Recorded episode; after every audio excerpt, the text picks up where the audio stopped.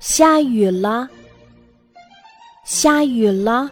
小兔子望着窗外的雨，芭蕉在点头，白桦在拍手，森林间流出的涓涓细流汇成一条小溪，湍急地奔向森林外的那条大河。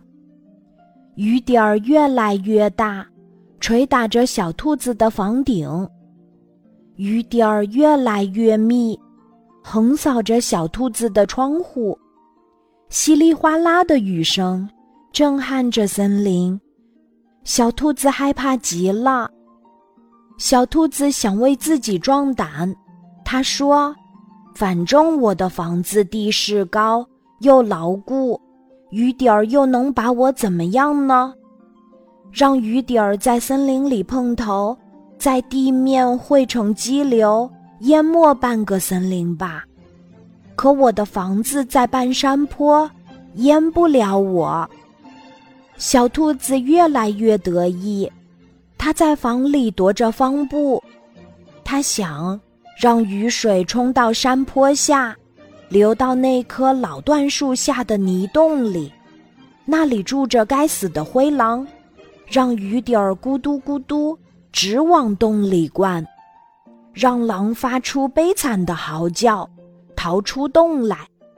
可是四周都是水，灰狼一沉一浮的呼喊着。可是除了雨点儿，有谁理他呢？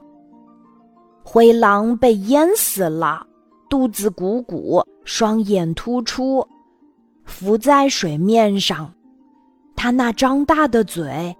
他那满嘴的尖牙再也不能作恶了，小兔子高兴极了，它拍着手欢呼：“我胜利了，我再也不用担心了。”雨不知什么时候停了，夜幕上闪烁着晶亮的繁星，月牙儿在林间照着，小兔子打开门儿。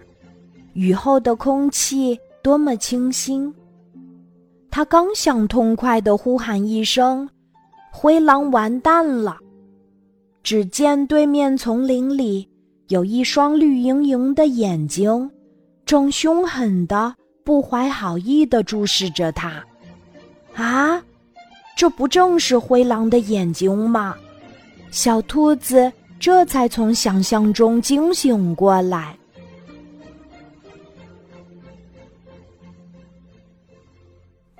今天的故事就讲到这里，记得在喜马拉雅 APP 搜索“晚安妈妈”，每天晚上八点，我都会在喜马拉雅等你，小宝贝，睡吧，晚安。